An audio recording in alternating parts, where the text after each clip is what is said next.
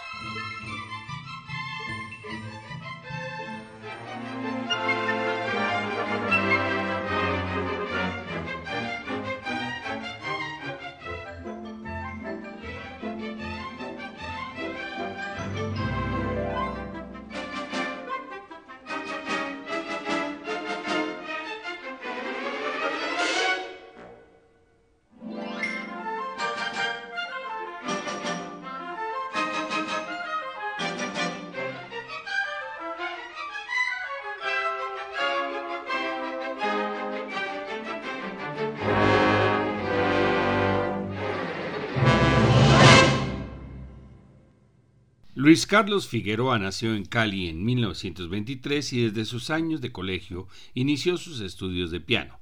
A los 10 años obtuvo una beca para el Conservatorio de Música de Cali. En 1940 comenzó estudios superiores de piano y se graduó al año siguiente. Entre 1950 y 59 fue alumno de la Escuela César Franck del Conservatorio Nacional de Música y de la Escuela Normal de Música de París, obteniendo sendos diplomas en dirección de orquesta y composición. A finales de 1959 regresó a Cali y hasta 1975 ejerció como director del Conservatorio Antonio María Valencia, paralelamente con la dirección de la Orquesta de Bellas Artes. La extensa obra de Luis Carlos Figueroa incluye música de cámara para variadas combinaciones instrumentales, obras para orquesta, obras corales y numerosas piezas vocales con acompañamiento de piano. En 1953 inició la composición de su primera pieza sinfónica, Preludio y Danza Colombiana en Cali, y la terminó en París en 1956. La obra fue estrenada en 1973 en el Teatro Colón con la orquesta dirigida por Daniel Lipton. Tanto en el preludio como en la danza, la autora hace uso melódico de patrones que evocan los elementos modales de las escalas en las que se manifiestan las expresiones musicales de tipo folclórico. Tímbricamente se encuentran elementos interesantes como la inclusión del xilófono en la orquesta en el rol solista, haciendo referencia a la marimba de Chonta, uno de los elementos organológicos fundamentales de la cultura del litoral pacífico colombiano. Escuchemos Preludio y Danza Colombiana con la Orquesta Sinfónica de Colombia y la dirección del maestro Federico García Vigil.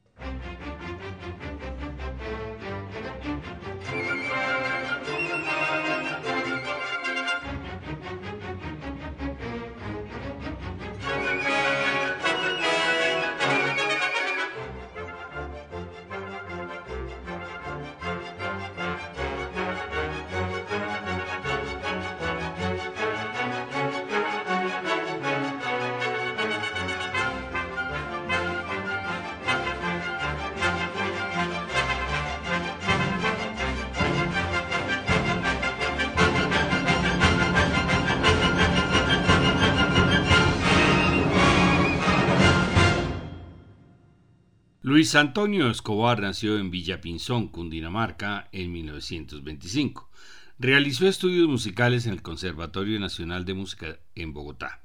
En 1947 viajó como becario de la Universidad Nacional al Conservatorio Peabody, donde fue discípulo de Nicolás Nabokov.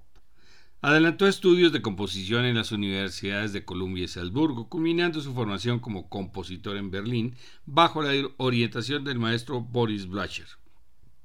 En Colombia se desempeñó como profesor del Conservatorio Nacional en Historia de la Música, Armonía y Composición. La producción de Escobar como compositor incluye obras que han obtenido premios en concursos de composición y encargos realizados por entidades culturales tanto en Colombia como en el exterior. Su catálogo comprende obras para orquesta, conciertos para solista y orquesta, música coral, incidental y de cámara, ballet y ópera. Falleció en Miami en 1993. La obra Danzas en el Sentimiento Andino fue compuesta en 1992 por encargo de la Comisión Quinto Centenario. La orquestación incluye flautas, oboes, clarinetes, fagotes, trompetas, cornos, trombones, timbales, platillos, caja, bombo y sección de cuerdas. La obra incluye tres movimientos. El primero es un desarrollo de elemento rítmico que combina compases de tres cuartos y seis octavos, a través del cual se han expresado tanta música mestiza latinoamericana. El segundo es de carácter más lírico, basado en la textura del canto melódico con acompañamiento. La tercera se desarrolla también sobre una evocación de melodías populares. Vamos a escuchar las danzas en el sentimiento andino con la Orquesta Sinfónica de Colombia dirigida por Federico García Vigil.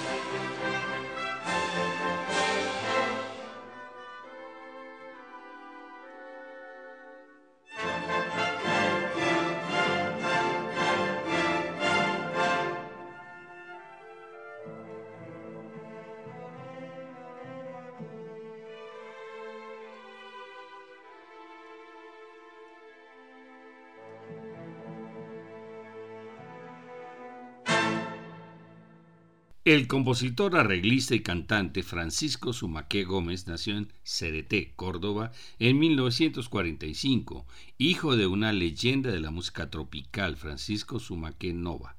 Inició su práctica musical desde muy niño como integrante de una banda donde conoció directamente el uso y la combinación de los instrumentos de algunos géneros de música popular, lo cual ha sido fundamental en sus trabajos de composición, instrumentación y orquestación.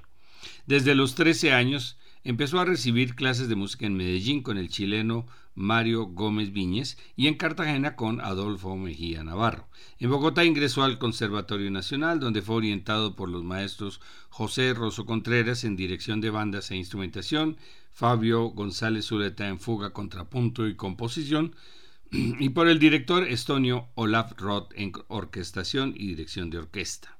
El gobierno colombiano le otorgó una beca para estudiar en París, donde ingresó al Conservatorio Nacional de Música y trabajó con los profesores Nadia Boulanger, Annette Diodone y Michel Philippot. Francisco Zumaque ha trabajado en música de concierto y música popular. Son notables sus arreglos de algunas obras de José Barros, en música para películas, producciones para televisión y obras para teatro, así como su fusión con el jazz en Macumbia. La música de concierto ha estado siempre relacionada con procesos de producción sonora popular y su investigación de elementos folclóricos del contexto afrocaribe. Por encargo de la Comisión Quinto Centenario, compuso la obra 1492 Génesis, orquestada para tres flautas, un pícolo, dos oboes, un corno inglés, dos clarinetes y un clarinete bajo, dos fagotes, un contrafagot, cuatro trompas, tres trompetas, tres trombones, tuba, timbales, tambores y sección de cuerdas. La obra está integrada por cuatro movimientos. El primero, prólogo, un detallado estudio de timbres e intensidades. El segundo, en la ciudad de los dioses, establece un marcado contraste con el anterior. En la gradación dinámica comienza en el silencio, pero abarca hasta el fortísimo. El paraíso perdido es el tercer movimiento, también un estudio de timbres e intensidades. El final está trabajado tímbricamente para obtener nuevos instrumentos a partir de la combinación de algunos elegidos como clarinete, fagot, xilófono, vibráfono, viola y violonchelo, los cuales realizan simultáneamente el mismo motivo rítmico y las dinámicas van hacia el fortísimo matiz en el cual termina la obra. Escuchemos 1492 Génesis, interpretada por la Orquesta Sinfónica de Colombia bajo la dirección del maestro uruguayo Federico García Vigil. Thank you.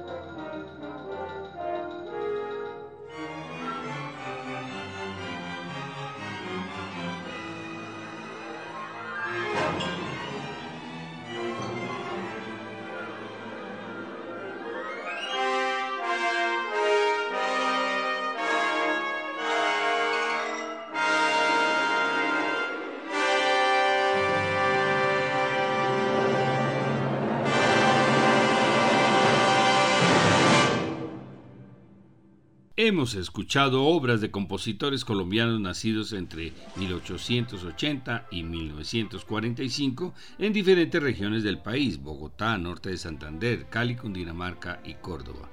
Para el próximo programa estaremos incursionando en la música peruana. Les esperamos.